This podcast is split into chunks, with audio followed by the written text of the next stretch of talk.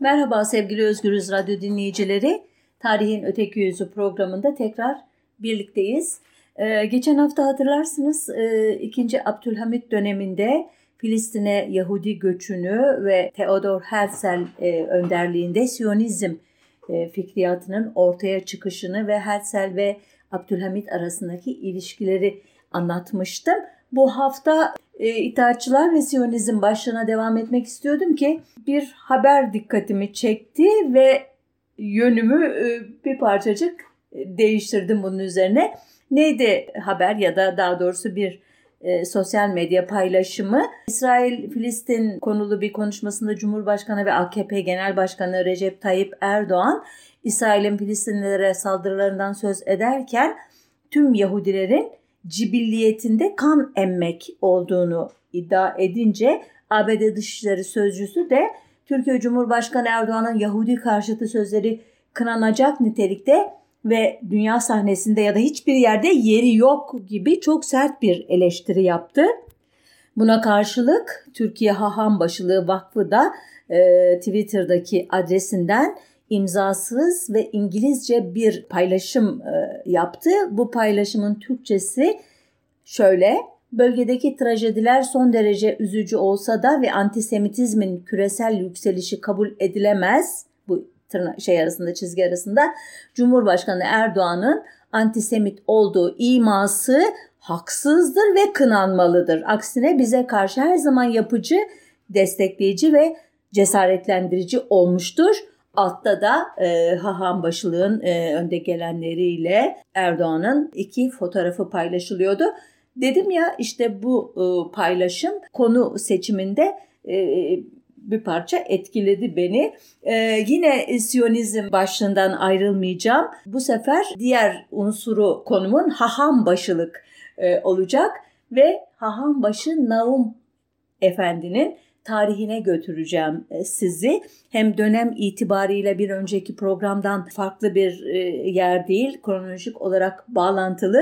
Haham başılık e, ile bu güncel paylaşımla ilintili ve tahmin ediyorum ki çok kişinin de merak ettiği bir şahsiyettir Nahum Efendi. Adı adeta Osmanlı Türk e, tarih yazımında özellikle İslamcı, milliyetçi, mukaddesatçı çevrelerde Yahudilikle özdeşleştirilmiştir.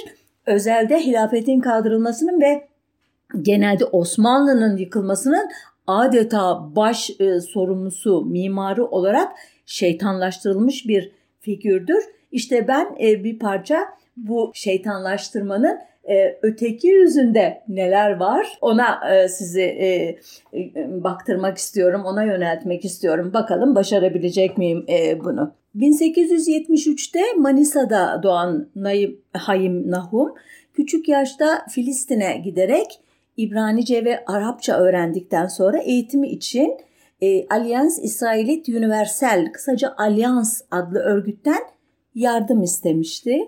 Alyans örgütü 1770'lerde başlayan Yahudi aydınlanma hareketinin ve ideolojisinin ki adına Haskala deniyordu onun bir parçasıydı ve İngiltere, Almanya ve özellikle Fransa'daki Yahudilerin Simon Bloch'un öncülüğünde başlattığı bir kampanya sonucunda 1860'da Fransa'da kurulmuştu. Alyansın eğitsel amacı Doğu Yahudiliğini yenilemek ve onları özgürleşmiş batılı dindaşlarına benzetmekti ki burada da hatırlarsanız geçen programda Haskala'ya dair bir kısa açıklama yapmıştım.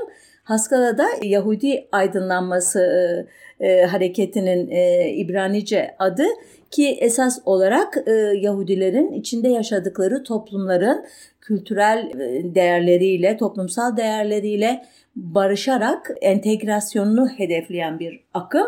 Hatırlarsanız Theodor Herzl de başlangıçta bu akımın savunucularındandı ama 1894'teki Fransa'da görülen e, Dreyfus davasından etkilenerek Yahudiliğin, e, Siyonizmin, özür, özür dilerim, Siyonist e, projenin e, e, manifestosu olan e, Der Jurgenstaat Yahudi Devleti adlı Risale'yi kaleme aldığını iddia etmişti. Bunu irdeledik geçen programda onun için burada fazla durmayacağım. Tekrar Alyans'a dönersem, e, Alyans 1874'te İstanbul'dan başlayarak Manastır, Dimetoka, Edirne, Üsküp, Kavala ve Selanik'te Anadolu'nun ve İzmir'in doğusunda ise öyle diyeyim Anadolu'da ya da İzmir'de özür dilerim kötü bir cümle kurdum.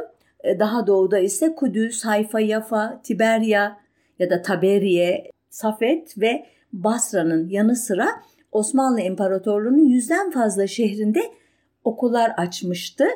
E, Hayim Nahum örgütün yardımıyla Paris'te ilahiyat eğitimi aldıktan sonra 1897'de Alyans için çalışmaya başlayacak. Bu yıllarda Paris'te 2. Abdülhamit'in muhalifleri olan Jön Türklerle ki geleceğin itaatçıları diyebiliriz bunlara.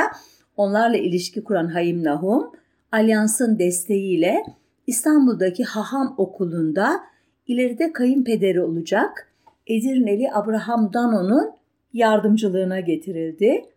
1899 yılında da Dano'nun kızıyla evlendi ve 2. Abdülhamit'in kütüphanesinde çalışmaya başladı. Muhtemelen e, bu görevi sırasında Abdülhamit'in Yaveri ve İttihat Terakki Cemiyeti'nin merkez komitesinden ki gizli faaliyet gösteriyordu e, o sıralarda e, henüz ya da yarı gizliydi öyle diyelim. Selim Sırrı Bey aracılığıyla ki Tarcan soyadıyla tanıyacaksınız kendisini. İsveç'e gidecek, İttihat Terakki adına orada gözlemler yapacak ve döndüğünde jimnastikle ilgili e, temel metinleri, öğretileri değil, aynı zamanda daha sonradan dağ başını duman almış marşı diye bize mal olacak olan bir İsveç şarkısını da getirecekti Selim Sırrı Tarcan Bey ki bugün 19 Mayıs e, Gençlik Spor Bayramı'nda karşımıza çıkan o beden eğitimi hareketlerinin falan e, Osmanlı ülkesine girişi Selim Sırrı Tarcan'ın e, yoluyla olmuştu. Bu böyle bir parantez olarak e, kalsın. Unutun ya da e, devam edeyim e, diğer e, konumuza.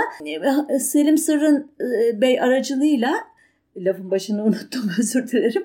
Hayim Nahum İttihatçılara yakınlaştı diyor kaynaklar. 1900 ile 1904 yılları arasında Yüksek İstihkam ve Topçu Okulu'nda Fransızca öğretmenliği yaptı onlar sayesinde ve bu öğretmenlik e, sayesinde de aralarında geleceğin İsmet İnönü'sünün de bulunduğu öğrencilere ders verdi. 1907-1908 arasında ki e, ikinci meşrutiyetin hemen arifesi farkındaysanız bu yıllar. E, Hayim Nahum Musevi falaşalar üzerinde çalışmak üzere e, Alyans tarafından Habeşistan'a gönderilecek. E, bu nedenle de 23 Temmuz 1908'de İttihatçılar ve Taşnaklar İttifakı 2. Abdülhamit'e meşrutiyeti bir kez daha ilan ettirdiğinde İstanbul'da olamayacak. Ancak kısa süre sonra İstanbul'a geldi Hayim Nahum Efendi. Daha efendi demiyoruz aslında. Bu daha sonradan onun adına eklenen bir şey. Çok özür dilerim. Hayim Nahum diye devam edeyim izninizle. Ve e, İttihatçıların e, programı uyarınca Yahudi okullarında Ladino yerine yani İspanyol e, Yahudilerinin konuştuğu İspanyolca ile eski herhalde e, İbrani e, dilinin bir karışımından oluşan o dil yerine Türkçe öğretilmesini sağlamak üzere kurulan 10 kişilik komisyonda görev aldı. Bu arada e, Yahudi cemaatinin sivil örgütü olan Meclisi Cismani'de dini üye olarak hem Hayim Nahum Efendi, Hayim Nahum hem de kayınpederi Abraham Danon da yer alıyordu. Bu e, cismani meclisler e, Müslüman olmayan e, cemaatlerin hemen hemen hepsinde var. Bir dini e, meclis var. Bunu işte patriklik ya da hahambaşılık e, temsil ediyor. Bir de e, sivillerin katıldığı bir diğer meclis var ki bunların içinde de dini e, temsilciler olabiliyor. Bunu e, bu olayda da görmüş oluyoruz.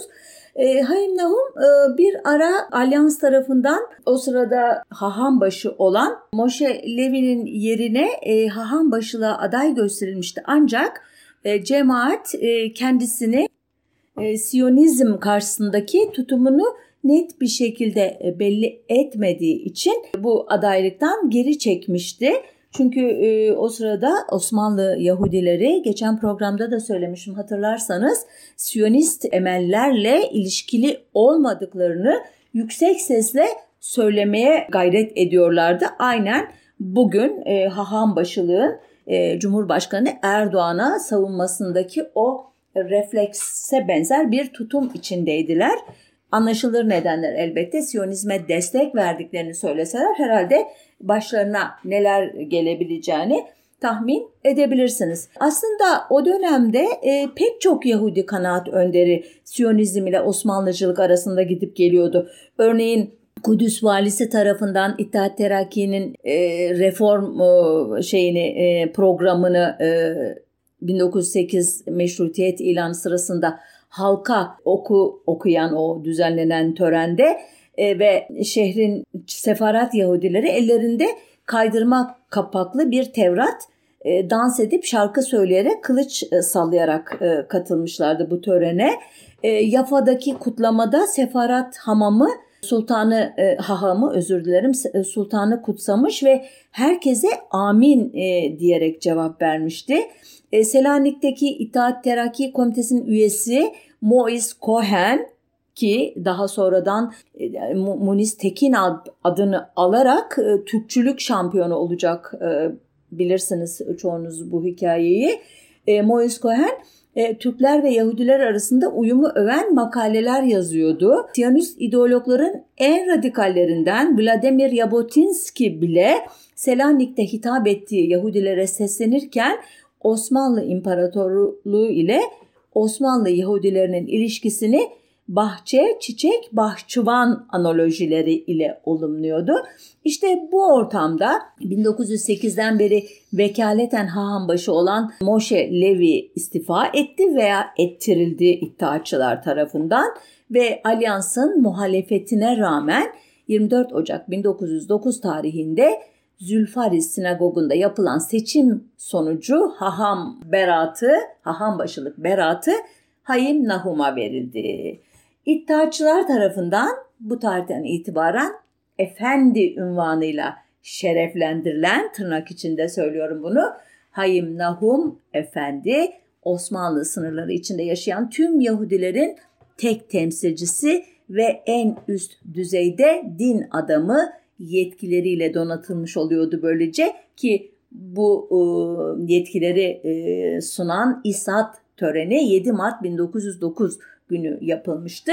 Aslında hani ben hızlıca anlatıp geçtim bu olayı ama seçim süreci e, çok zorlu geçmişti diyor bu dönemi çalışanlar ki sefaratlar İspanyol kökenli Yahudiler yani Eşkenazlar yani Doğu Avrupa kökenli Yahudiler ve Karaylar ki bunlar yerli e, Yahudileri Osmanlı İmparatorluğu'na ta Bizans İmparatorluğu'ndan miras kalmış veya bir anlamda Hazar Türkleri diye tarif edilen o e, devletin bakiyesi olarak Osmanlı topraklarında e, bulunmuş olan e, Karaim ya da Karay Yahudileri geleneksel e, olarak birbirine düşman e, gruplar idi. Bu düşmanlık bu seçimler sırasında da e, etkili olmuştu. Buna bir de iddiaçıların temsil ettiği modernleşmeciler muhafazakarlar ve Siyonistler arasındaki bir başka üçlü bölünme eklenmişti.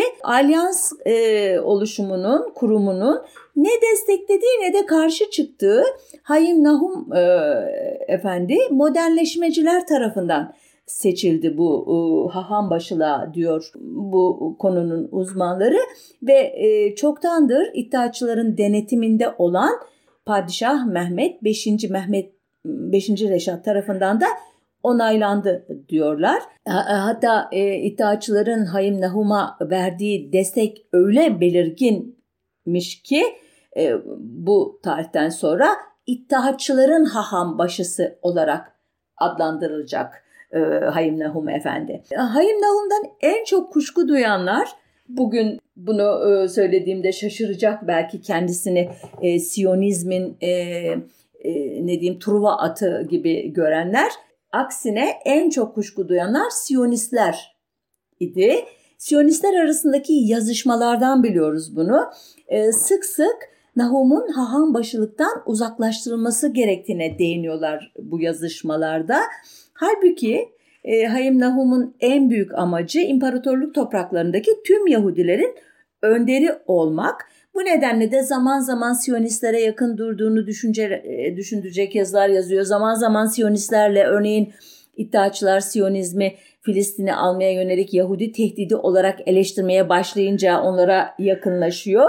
Ee, yani e, yumurtaları tabir caizse tek sepete koymuyor. Herkese mavi boncuk da dağıtıyor. Elbette bu tutumu onu eleştirmek isteyenler için çok müthiş bir malzeme sağlıyor. Seçmeci bir şekilde onun ifadelerinden, tavırlarından bir e, şey oluşturduğunuz zaman bir özgeçmiş ha Siyonist de diyebilirsiniz ya da yeterince Siyonist bulmuyor ve davaya ihanet ettiğini düşünüyorsanız onu ittihatçı, işbirlikçi diye de niteleyebilirsiniz. E, hakikaten buna çok malzeme sağlayan bir tutumu var Hayim Nehum'un bu yıllarda. Öyle ki e, bir ara e, Nahum Efendi çok ilginç bir öneride bulunuyor. Şöyle diyor eğer e, diyor 1908'de açılan yeniden açılan daha doğrusu Meclisi Mebusana Selanik Mebusu olarak katılan Emanuel Karasu İzmir Mebusu olarak katılan Nesim Masliyah ve Nesim Russo eğer diyor Siyonist harekete bağlılıklarını açıklarlarsa ve Siyonist hareketin Osmanlı şubesini kurarlarsa ben de katılırım bu harekete diyor. Bu e, ne anlama geliyor? İlk bakışta e, ben de Siyonistim'nin e, ifadesi gibi yorumlanabilir. Halbuki e, kendince bir manevra yapıyor. Çünkü bu adlarını saydığım üç kişi iddiaçılara yakınlığında bilinen kişiler. E, ve Nahum Efendi şunu demek istiyor. Yani e, bu kişiler Siyonistim derse doğa, doğal olarak ittihatçıların da desteğini almış sayılırlar. Ben de Siyonistim dersem iddiaçıların e, bana bir eleştiri getirmesi haklı olmaz diyor. Yani bir anlamda e, iktidarın kalkanı altında e, her oluşuma e, kapım açık diyerek hem Siyonistlere bir e, mavi boncuk iletiyor hem de bir anlamda e, kendisini e, güvence altına almaya çalışıyor. Nitekim e, bunun e, devamında da Şubat 1909'da Emanuel Karasu Filistin ve Osmanlı ülkesinin tamamında faaliyet gösterecek e, Osmanlı e, Muhacirin Kumpanyası adlı bir şirketin e, kurulmasını önerince böylece e, bu grup tek amaçlarının Filistin olmadığında söylemiş oluyor ve ardından da e, Hayim Nahum, e, Nesim Masliyah ve e, Nesim Russo biraz önce adını andığım Yabotinski adlı radikal Siyonistin memleketi olan Odessa'da toplanan Siyonist Kongre'ye kutlama mesajı göndererek Siyonistlerle aralarındaki köprüyü sağlamlaştırıyorlar.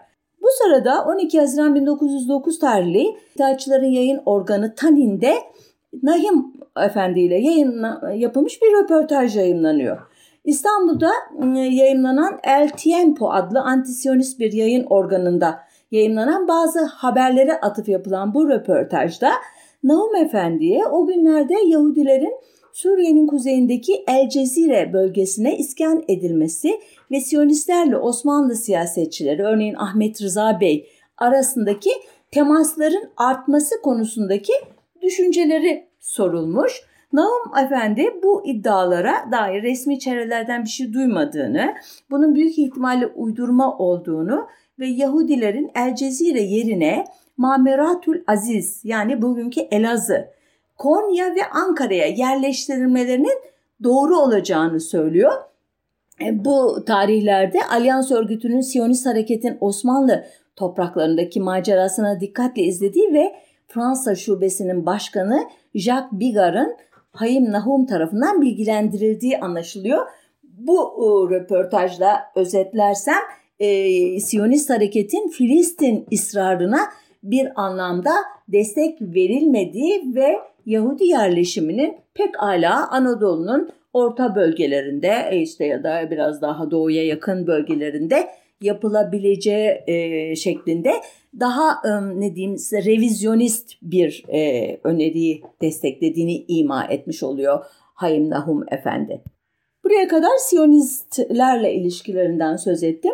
Biraz da izninizle Osmanlı ve Batı e, dünyası arasında ilişkilerdeki arabuluculuk rolünden e, söz edeyim Hayim Nahum'un. 27 Kasım 1913 tarihinde İstanbul'a ulaşan ABD seferi e, Henry Morgenthau, İttihat Terakki ileri gelenleri ve e, ile çoğu zaman Hayim Nahum Efendi'nin evinde görüşürmüş.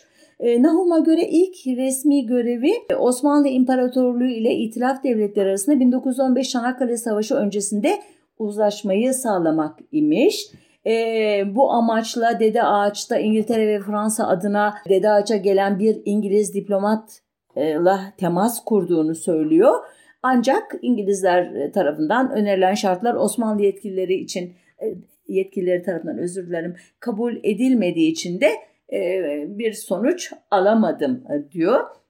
Bir başka e, bilgi bu işbirliği rolün işbirliği sağlamak, aracılık yapmak konusundaki rolüne ilişkin Sadrazam Ahmet İzzet Paşa'nın Hayim Nahum'u 23 Ekim 1918 günü sadaret makamına çağırarak İtilaf devletleri ile ilişkilerin pek nazik olduğu bir ortamda Amerika Birleşik Devletleri ile siyasi ilişkilerin yeniden canlandırılmasına aracı olmasını istediğine dair bu tarihi fark etmişsinizdir. 30 Ekim Mondros mütarekesinden e, bir hafta kadar önce yani Osmanlı İmparatorluğu e, Cihan Harbi'nden yenik çıktığını e, kabullenmiş ve artık bunun e, yani teslim şartlarını e, görüşecek bir süre sonra ki bunun heyeti oluşturuluyor o tarihlerde. Bu Hayim Nahum Efendi'den bu ortamda beklenen ne derseniz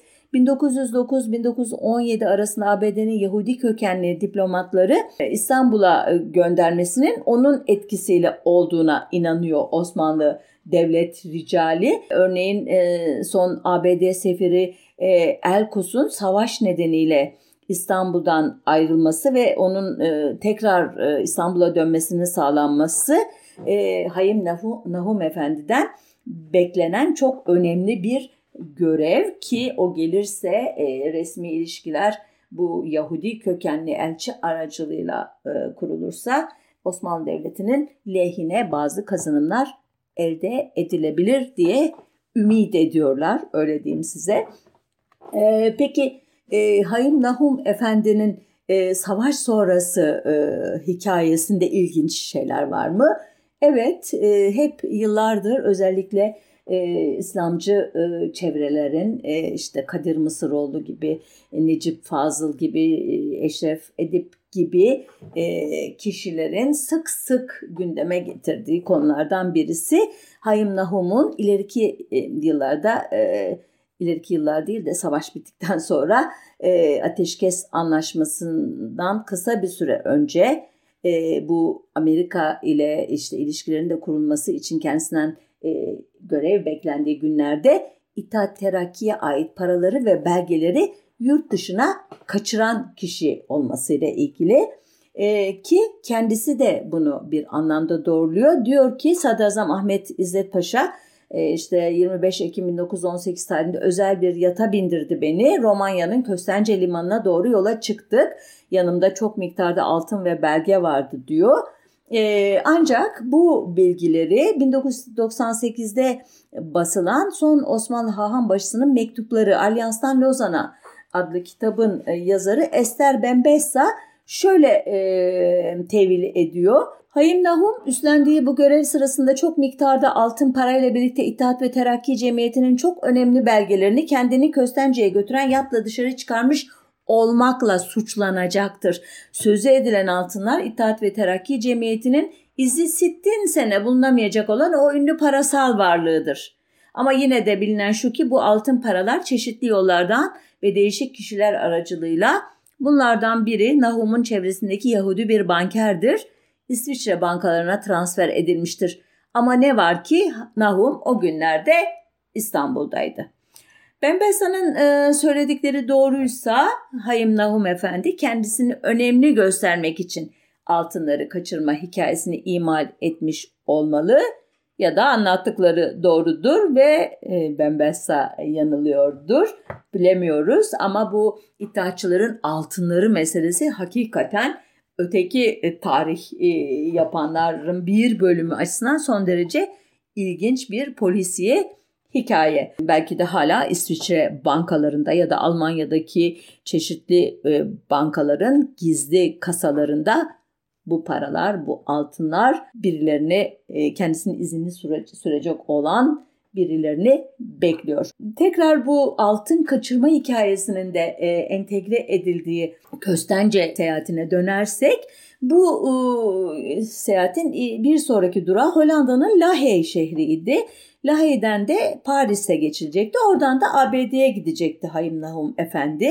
E, ziyaretin amacını e, Osmanlı hükümetinin zor günler yaşadığı bir dönemde Osmanlı idarecilerinin onayı dahilinde İtilaf devletleri ve ABD ile yeniden siyasi ilişkilerin tesisine katkıda bulunmak olarak açıklamıştı kendisi.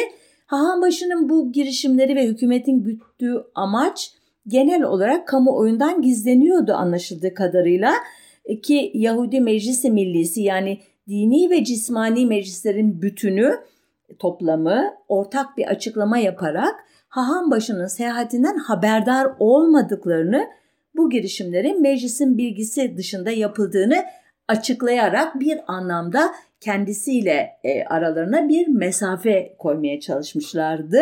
Hayım Nahum Efendi Lahey'deyken İstanbul'a bu yolculukla ilgili çeşitli söylentiler yayınlamaya başlamıştı halbuki.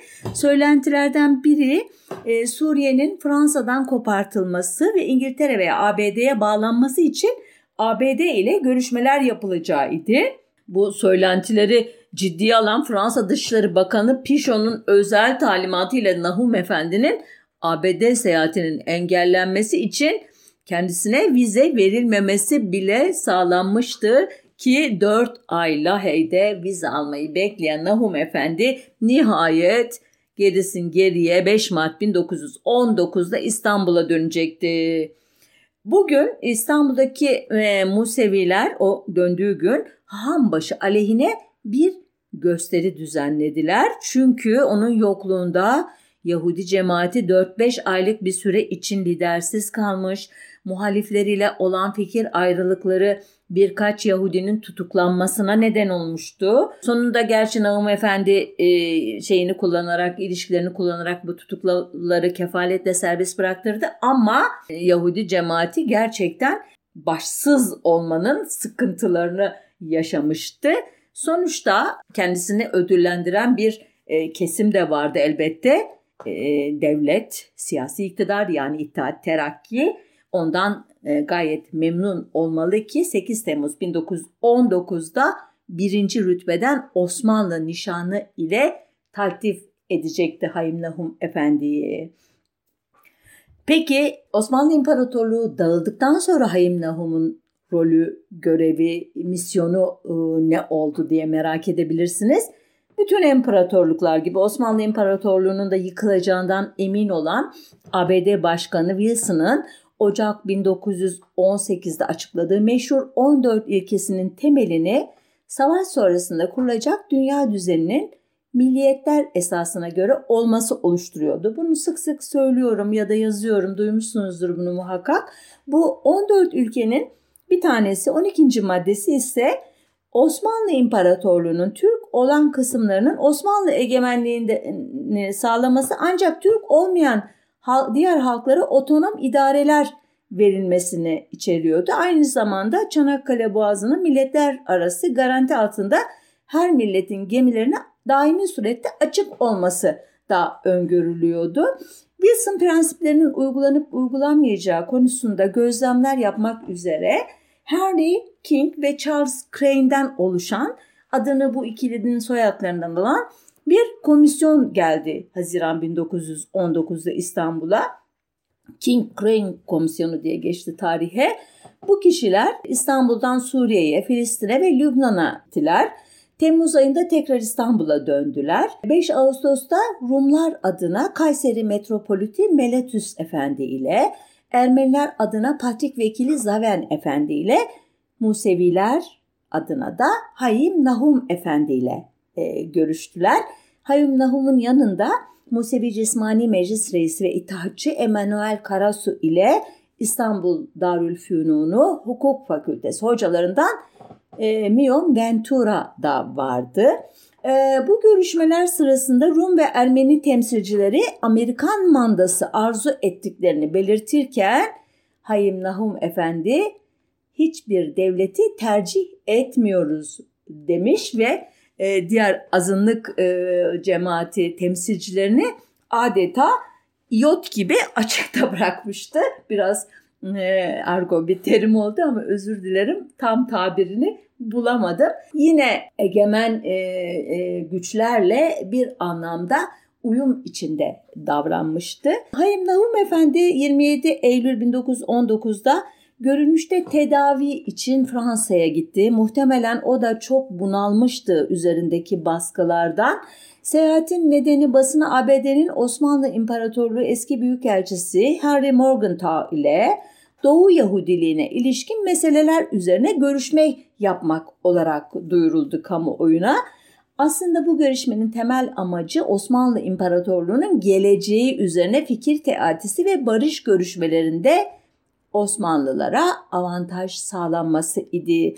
Yani Hayim Nahum Efendi bir anlamda iddiaçıların ona yüklediği o ara buluculuk misyonunu bu e, mütareke döneminde de sürdürmenin yollarını arıyor idi. Elbette bundan Ankara'nın haberi var mıydı yok muydu konusunu merak edersiniz. Bunu birazdan anlatacağım. Fransa siyasetinde etkili olan siyasi çevrelerde e, ve kişilerle temaslarda bulundu Hayim Nahum bu gezisinde.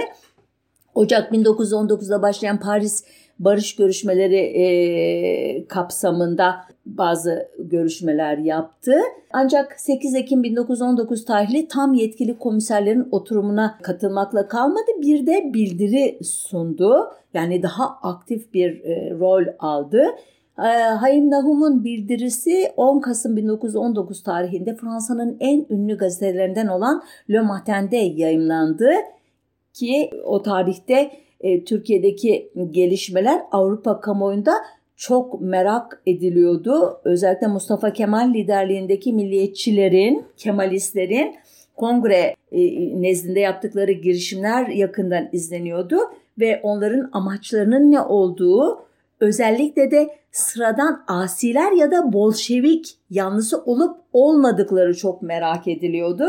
Bunun da nedenlerini biliyorsunuz değil mi? E, milli mücadelenin hemen başından itibaren e, Sovyet Rusya ile yakın ilişkiler kurulmuş ve bir süre sonra e, yoğun bir silah, mühimmat, para ve diğer malzeme yardımı akmaya başlamıştı e, Kemalist harekete ki bu tarihlerde henüz böyle bir şey yok fakat acaba Sovyet Rusya'daki Bolşevikler e, Kemalistlere çengel atar mı? Atarsa onlar ne cevap verirler konusu hakikaten itilaf devletlerinin büyük e, ilgisini çekiyordu. Hayim Nahum'a göre e, Mustafa Kemal Paşa'nın e, hareketi milliyetçi bir hareketti, gerçek bir hareketti ve Anadolu'nun bütün halkı onunla beraberdi. Dikkat edin yine e, Hayim Nahum bugün pek çok kişinin onunla ilgili ön yargılarının aksine yine egemen, güçlü e, olan ve yükselmekte olan bir e, damarı keşfederek ya da gerçekten onların ideallerini kendine yakın görerek konumlanmış e, durumda. E, Nahum Efendi yeni kurulmaya çalışan ordu ile ilgili bilgiler vermiş mesela bu röportajdan anlaşıldığı kadarıyla. Eski düzenli ordunun kalıntılarından kurulan ve o gün için sayı ve teçhizat bakımından zayıf olan orduya gönüllü katılma dikkat çekmiş ki Kuvayi Seyyare biliyorsunuz bir süre sonra Kuvayi Milliye haline gelecek. O süreci anlatıyor e, Fransız e, kamuoyuna. E, yine röportajdan anlaşıldığı kadarıyla bu hareketin müttefikler ve özellikle Suriye, Krike ve birkaç Türk vilayetinin büyük kısmında bulunan Fransa için tehlike olmadığını söylüyor. Ve bu iddiasına delil olarak da şunları öne sürüyor. Onun e, ifadelerinin e, Türkçe halini okuyorum şimdi. Milli hareket hemen hemen resmi bir karakter kazanarak uslandı. Damat Ferit Paşa hükümeti sırasında Mustafa Kemal asi idi. Bugün ise Mareşal Ali Rıza Paşa'nın başında bulunduğu hükümetin nerede ise yardımcısıdır. Mustafa Kemal Paşa ne macera peşinde koşan birisidir ne de fanatiktir. Türkiye'nin iç durumunun nezaketini bilmektedir ve bu durumu kötüleştirmek için hiçbir şey yapmayacaktır. Sultanına sadıktır ve asla emirlerinden çıkmaz. Onun programı ki bütün Türkiye'nin programıdır, basit bir formülden ibarettir. Monsieur Wilson'ın prensiplerinin eksiksiz uygulanması yani Osmanlı bölgelerinin Osmanlı kalmaları. Daha ileri gitmiyor. Bu e, ifadeleri analiz etmeye girişmeyeceğim. Vaktim yok. Siz de fark etmişsinizdir.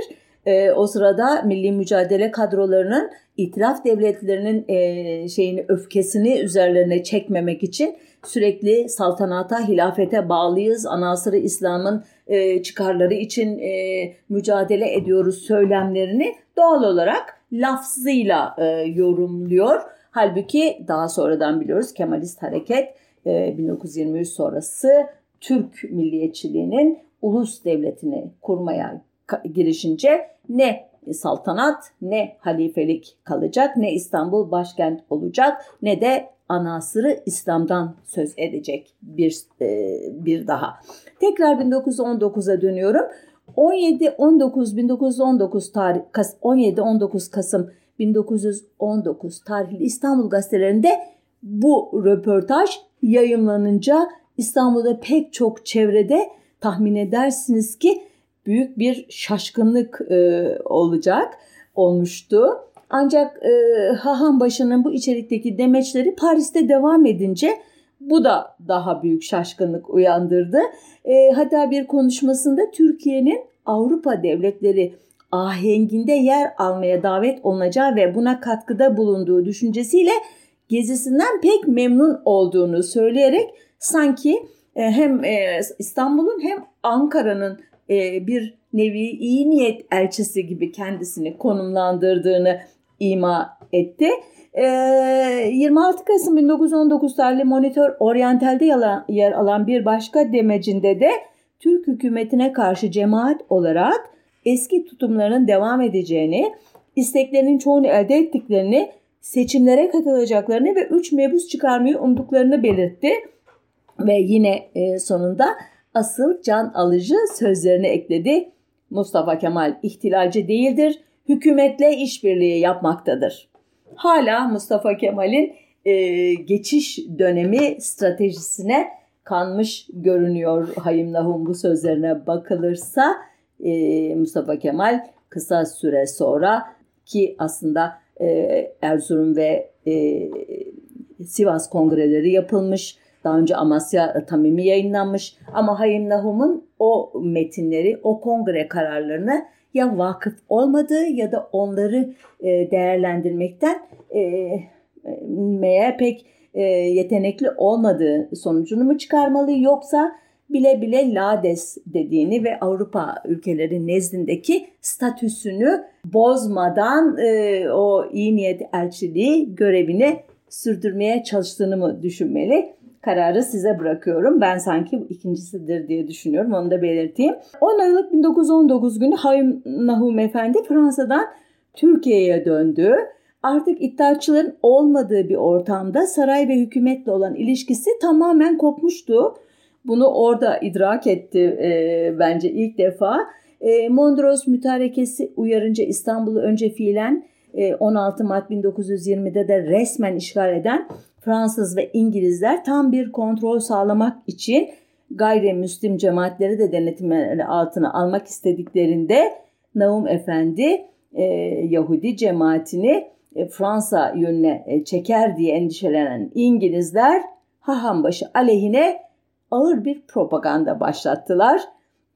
Bu e, organize e, muhalefet karşısında e, Hayım Nahum Efendi teslim bayrağını e, çekti. e, görevinden istifa etti. Fakat cemaat ileri gelenleri onun yerine koyacak başka bir e, aktör bulamayınca onu ikna ettiler, kararından döndürdüler. Ancak Hayim Nahum Efendi bu sefer e, bir güven oylaması ihtiyacıyla bir seçim e, yapılmasını e, e, istedi. Ancak Osmanlı hükümetinin çeşitli nedenlerle yapılacak seçimin sonucunu onaylamayacağını bildirmesi üzerine e, sağlık nedenlerini öne sürerek 1920 e, yılının Mart ayında resmen istifa etti. İstifası hükümet tarafından ki İstanbul'daki e, hükümetten söz ediyorum. Ankara değil e, dikkat edin ki tam e, bu tarihte 23 Nisan 1920'de Ankara'da TBMM açılacak ve ülke iki meclisli e, biri fiilen çalışmasa da hukuken var olan Meclisi Mebusan, diğeri Ankara'daki TBMM olmak üzere iki ayrı kanaldan e, yönetilen bir e, devlet modeli içerisinde olduğumuzu hatırlatıyorum. E, e, Hayım Nahum Efendi'nin istifası da elbette İstanbul hükümetine verilmişti. E, kabul etti e, İstanbul'daki e, hükümet. Yerine de Hahanbaşı vekili olarak e, daha sonradan Hahanbaşı olarak seçilecek olan Hayim Becerano Efendi'yi atadılar. Hayim Nahum Efendi bu tarihten itibaren artık Musevi cemaatinin lideri değildi. Bir e, önemli bir meşruiyet e, kaynağından e, kopmuştu yani. E, Siyonizm karşıtı olduğu için ya da açıkça Siyonizmi desteklemediği, Siyonizmin hedeflerine hizmet etmediği için e, Siyonist Yahudiler tarafından da sevilmiyordu. E, iktidarda artık İttihatçılar yoktu ya da İttihatçı kökenli ama İttihatçılıkla arasına mesafe koymayı e, e, önemseyen, buna e, e, büyük e, ağırlık veren e, Kemalist e, hareketin e, de onunla ilişki kurması için bir neden yoktu. Yine de yine de Ankara o tarihlerde nasıl ki e, anasır İslam e, diye tarif ettiği Kürtleri, Çerkezleri, Lazları, Arnavutları e, ve Arapları kim varsa artık e, Osmanlı bakiyesi olan yanına çekmeye çalışıyorsa aynı şekilde gayrimüslim cemaatleri de bir anlamda en azından kendine düşman etmeme stratejisi güdüyordu.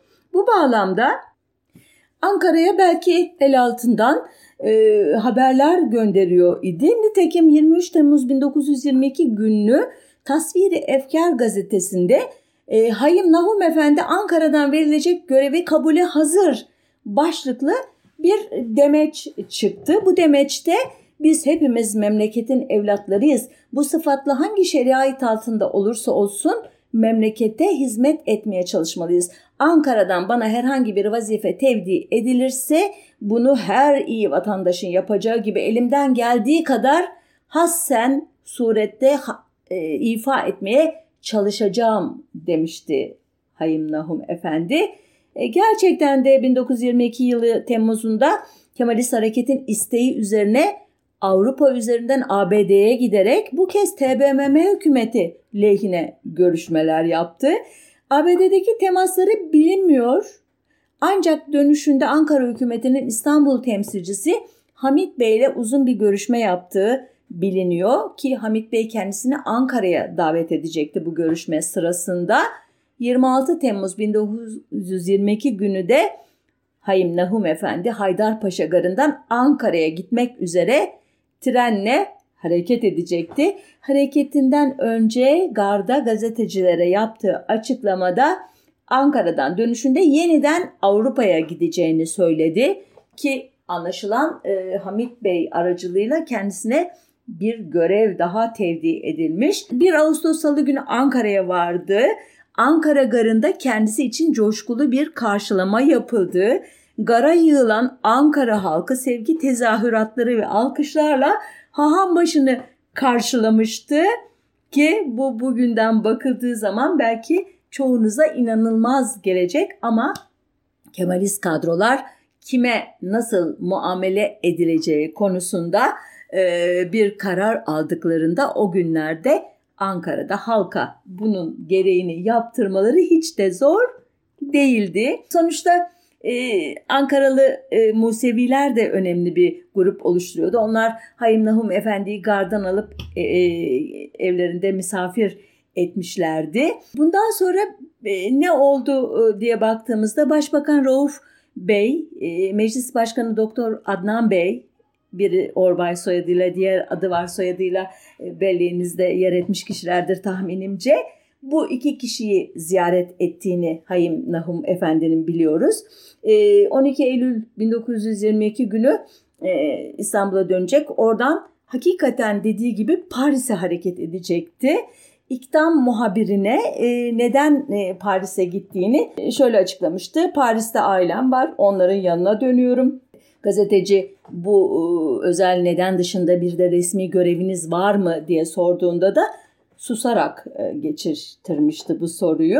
E, buna karşın yakın çevresine Anadolu zaferinin etkilerini yani Mustafa Kemal Hareketi'nin e, etkilerini ve bu işte ziyaret ettiği Ankara'da gördüklerini gittiği yerlerdeki siyasi çevrelere anlatacağını söylemişti. Gerçekten de bir süre sonra Paris'te dediklerini gerçekleştirmek için çabalara girdiği görülüyor. Fransız gazetecilere Mustafa Kemal Türkiye'nin George Washington'udur.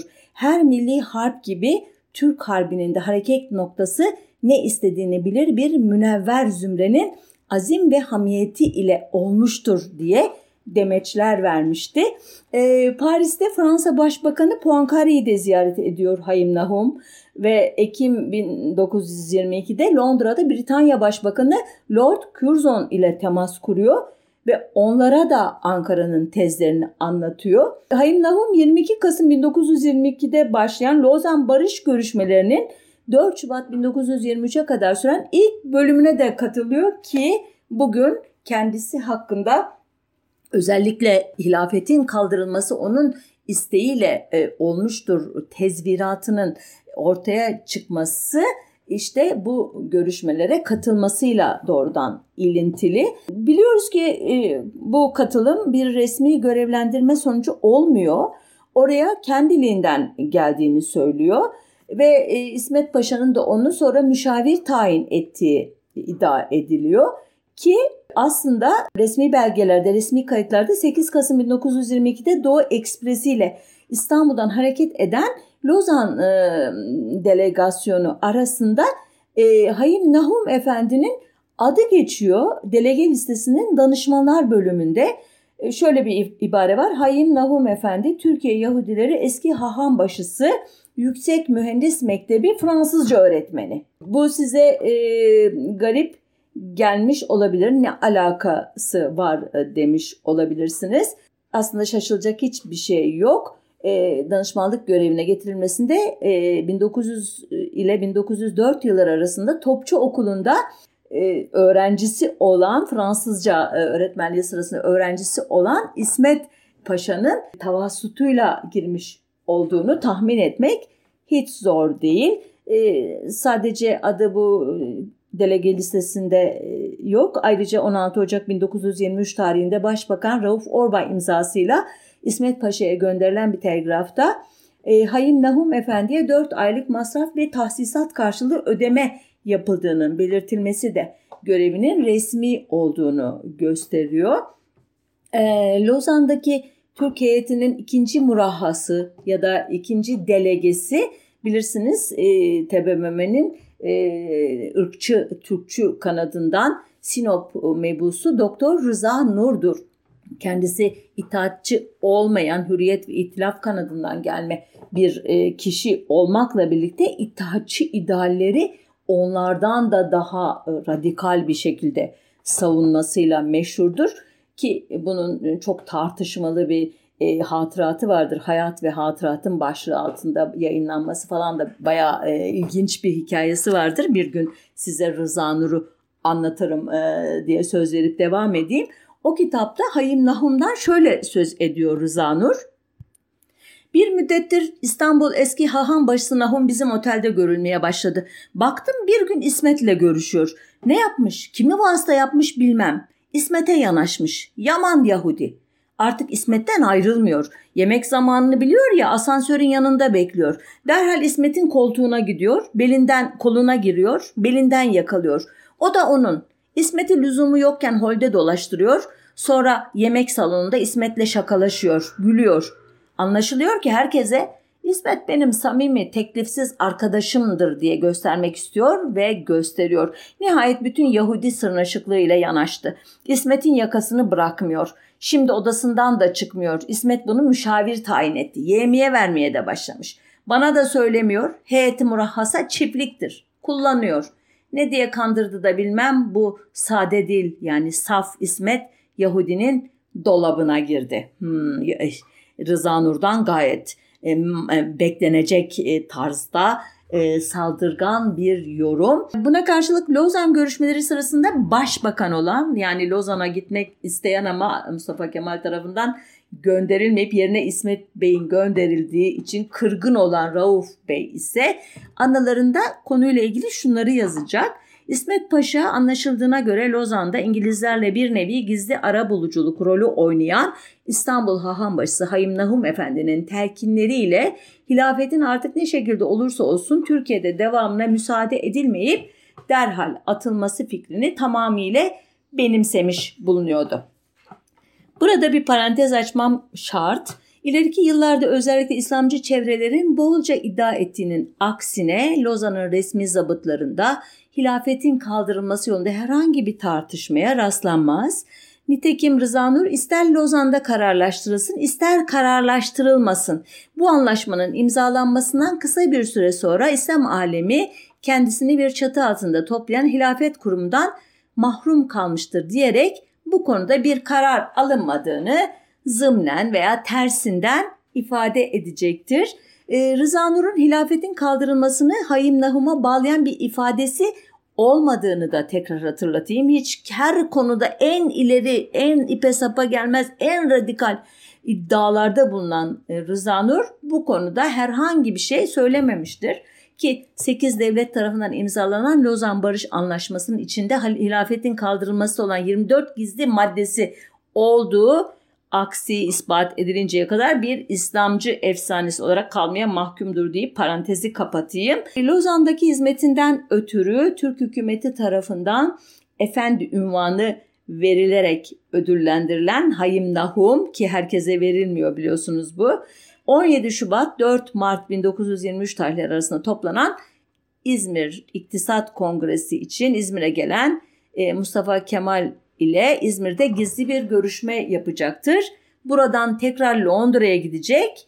Daha sonra en az bir kere daha Ankara ile Londra arasında gidip geldiği bilinmekte. Neler e, konuştu, ne için gitti geldi, Mustafa Kemal ondan bir şey istedi mi istemedi mi henüz bilmiyoruz. 1923 yılında yine Nahum Kahire Yahudi Cemaat Başkanı Moise Katavi Paşa'dan bir davet alıyor kendisinden Mısır haham başılığı görevini üstlenmesini istiyor bu şahsiyet.